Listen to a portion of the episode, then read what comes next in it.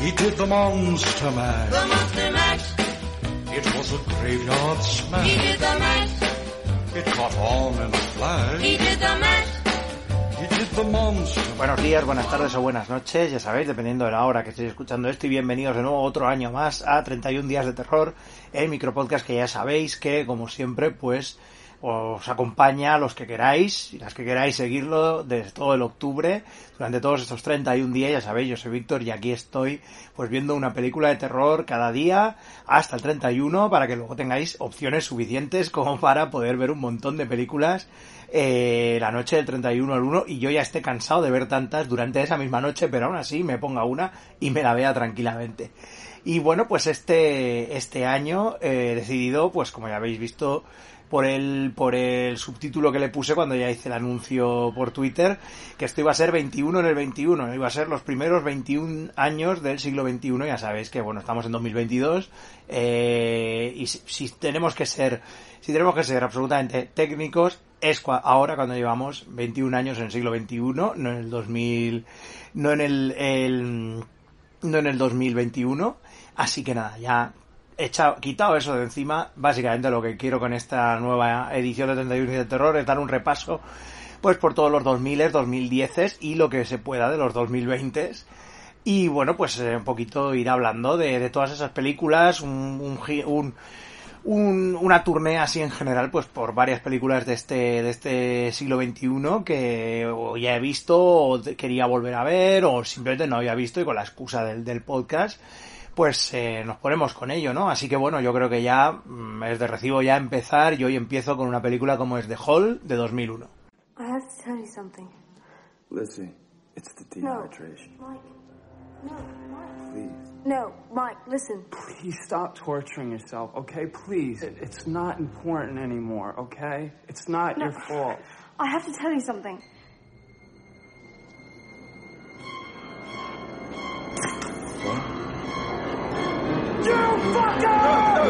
Hayır, yarışa, yarışa.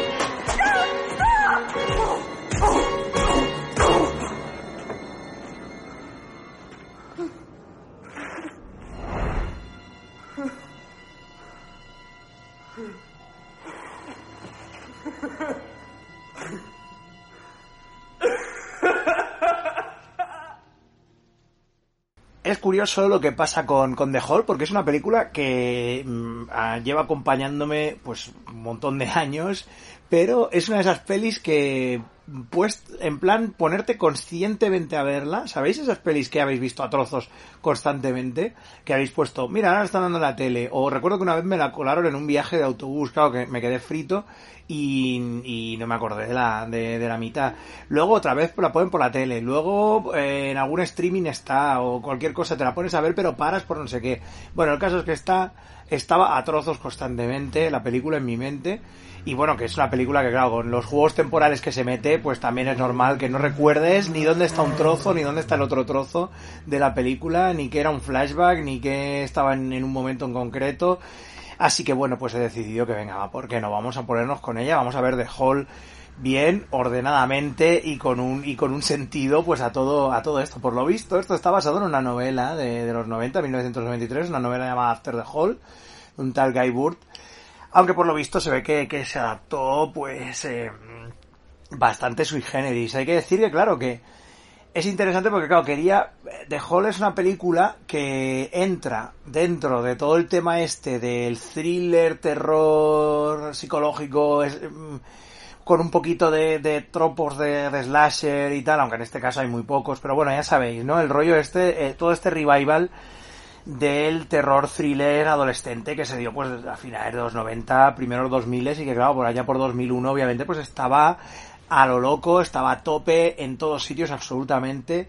Y mola pues que The Hall sea una película que puedes ascribir a eso pero que tiene su propia personalidad, tiene este rollo de que es una peli inglesa que eso está, siempre está guay, que, que la diferencia pues bastante de cómo sería pues la, la versión estadounidense de esto y, y, no sé, es interesante, es interesante verla desde ese punto de vista y ver pues cómo se solucionan ciertas cosas o cómo se ambienta la peli o cómo está hecha, los actores, actrices y demás, ¿no?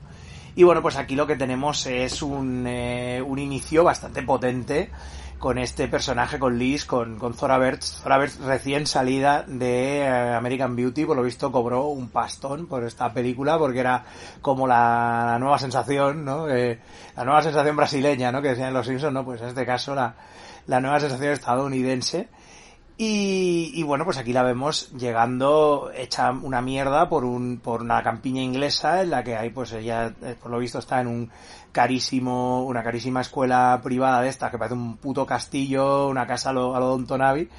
Y vemos que mientras va por ese camino estamos viendo que en las, en las vallas al, de, al, de alrededor hay pues unos carteles en los que aparece su cara y la de otros amigos suyos que han desaparecido y que por favor, si los han visto, que contacten, etcétera, etcétera. Y ella está, vuelve molida en estado de shock, ¿no? Se hace un poco un, Ronet Pularsky, ¿no? Aquí intentando citar un poco Twin Peaks porque, ¿por qué no?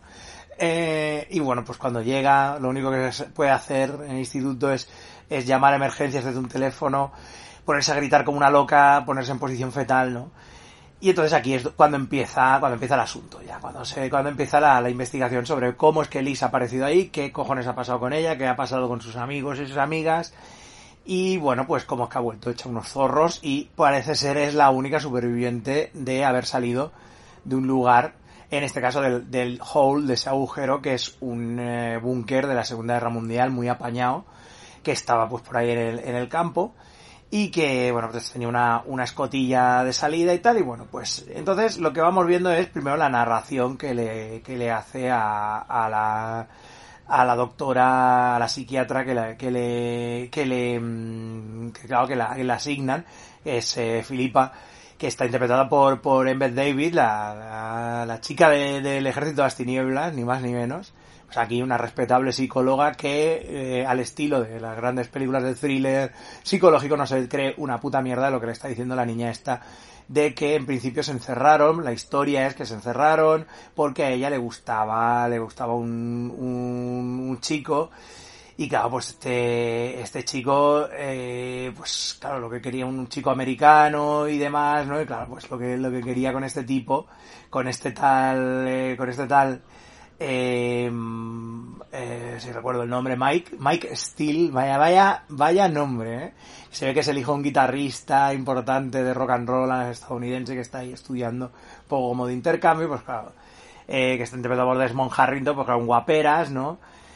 Y claro, pues lo que quiere ella es, ay, a ver si lo conozco y tal. Entonces vamos a montar una fiestecita, a buscar a su amiga pija y mona, eh, que es Frankie, que está interpretada por Keira Knightley, aquí Keira Knightley, bueno, en su estilo, ¿no? O sea, como a un, a un poquito, a un poquito de, de, de, de delgadez de desaparecer, ¿no? Un poco aquí Keira Knightley. Y claro que obviamente en este universo, como siempre digo, el universo, el universo cinematográfico, al igual te crees que, que, que Zora Birch es la, la gorda y la fea, ¿no? Que dices, al, al, igual, ¿no? O sea, pero bueno, ya sabéis cómo, cómo funciona esta narrativa, ¿no?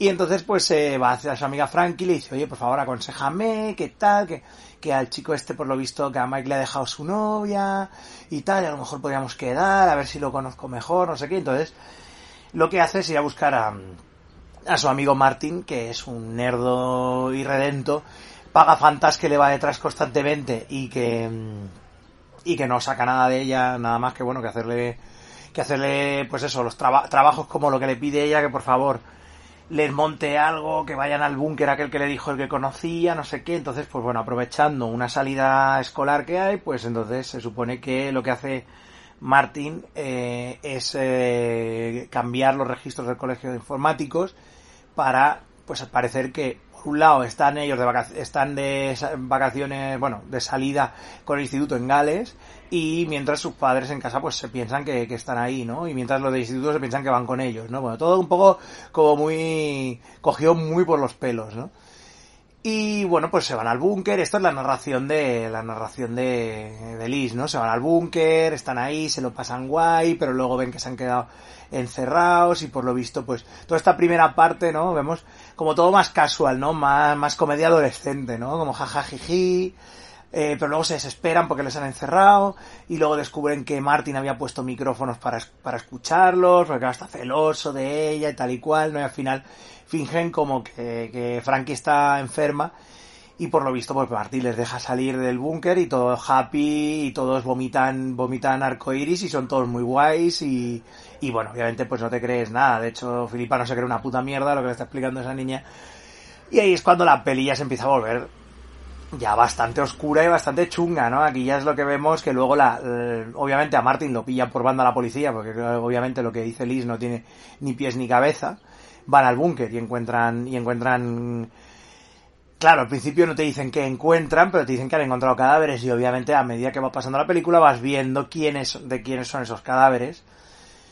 Y Martin va explicando realmente lo que ha pasado que no es tan eh, happy flower como te lo está explicando Lisa al principio y que bueno pues que la cosa fue como más chunga más proactiva no o sea eh, Liz buscó a Frankie para que le porque a los 10 minutos 20 minutos de saber que a, que a Mike le había dejado su novia ya estaba ya estaba Liz con el con el toto hecho pesicola corriendo detrás para que Frankie le montara una cita una cita con él no las dos ya se supone que al principio las pintan como más recatadas, aquí ya son las dos unas fuckers y, y, y, redentas que van a por los tíos en plan depredadoras, ¿no? Entonces pues les monta como una doble cita eh, en el búnker a, a, Liz con, con Mike y a, y a Frankie con, con Jeff, que es otro chaval que le gusta del, del instituto, tal y cual, ¿no?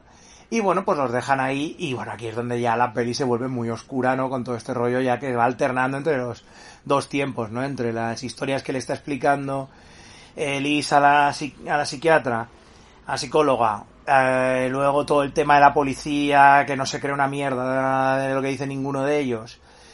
Y, cómo se va reconstruyendo el caso, los flashbacks que vamos teniendo. Tampoco es un Rashomon esto, o sea, hoy es obvio que al principio ya sabemos que lo que está explicando Liz no es verdad pero digamos que la cosa se agrava muchísimo más a medida que vamos viendo qué es lo que pasó realmente y bueno, pues como las tensiones se van desatando ahí abajo, eh, no hay comida, no hay, no hay agua y bueno, las, las pasiones, tanto la violencia como el sexo, pues están ahí a flor de piel que salen y que vamos, y que a la mínima pues eh, te follan o te matan, ¿no? Es una de esas dos cosas. La verdad es que me mola, o sea, visto ahora la peli está guay. Quizás es un pelín larga para su propio bien, yo creo, esos 100 minutos, quizá haber cortado un poquito más. Eh, pero bueno, el juego los tiempos está guay. La ambientación en general me mola mucho, el rollo este internado británico, all money, ¿no? Todo este rollo de las, las eh, mansiones gigantescas, la gente en uniforme eh, y todo este rollo, ¿no? La verdad, madera vieja, ¿no? Madera y piedra viejas y el rollo del búnker, la verdad es que está muy bien, la ambientación. Todos en general están bastante bien, todos los actores y las actrices están, están guays, o sea, son muy competentes y realmente pues luego siguieron teniendo mucho trabajo después. Que Keira Knightley y Keira aquí la, la más, la que más tuvo más proyección. Eh, claro que también Zora Verse me parece que se, se retiró un tiempo de actuar y, y, movidas y tal. Pero bueno, por lo visto ahora todavía está por ahí, por la televisión y demás. Y, y sobre todo me, me mola quizá a lo mejor es un puente, ¿no? Un poquito entre... Eh, inadvertidamente yo creo esta película hasta cierto punto es un puente entre lo que es el el rollo mm, teenager, thriller, terror teenager 2000 y lo que vendrá después, porque tiene como unos ciertos dejes, obviamente no es tan violenta ni tan explícita como lo que vendrá, como el torture porn que vendrá después, pero tiene esos dejes, ¿no? Como de situación extrema, de gente encerrada sin comer ni beber, que se les va la pinza, ¿no? Y eso es un poquito ahí, está ahí, ¿no? Un poquito la, la, la visión, esa visión del futuro, ¿no? Es decir, bueno, estamos machacando adolescentes en un entorno bastante para todos los públicos hasta cierto punto, pero mirad, también podemos hacer esto, ¿no? También se puede hacer esto. Más extremo, más chungo, poner a gente ahí matándose por cosas, ¿no? Me parece interesante, ¿no? Ver al menos, pues, eh, este, ese pequeño deje que deja ver, pues, lo que, para redundancia, lo que vendrá después en el cine de terror en los 2000. Así que nada, yo después de esto ya, después de esta reseña, os dejo porque hay todavía 30 películas más que ver, amigos y amigas. Así que nada, nos escuchamos mañana en el próximo podcast. Hasta mañana.